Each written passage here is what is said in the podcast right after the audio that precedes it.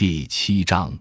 实现火控系统数字化和操作自动化，增强指挥与控制能力。现代火控系统的自动跟踪技术已达到实用水平。今后研究的重点是自动探测和目标识别技术。在海湾战争和伊拉克战争中，美英联军的误伤事故频频发生，对目标识别技术的需求格外迫切。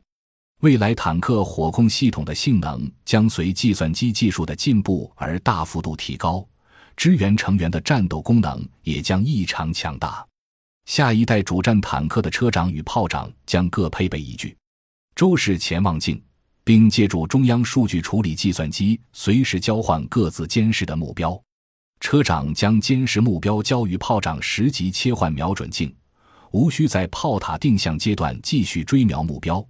而炮长也可在炮塔定向前即获得目标。未来主战坦克将配备第三代激光测距仪、热成像仪和彩色液晶显示器，具有判断目标距离更准确、抗干扰能力更强。分辨率更高等特点，未来主战坦克的战场管理系统可以根据外部战场环境获取威胁的变化情况、地形障碍特点、友军位置及后勤供应地点等情报，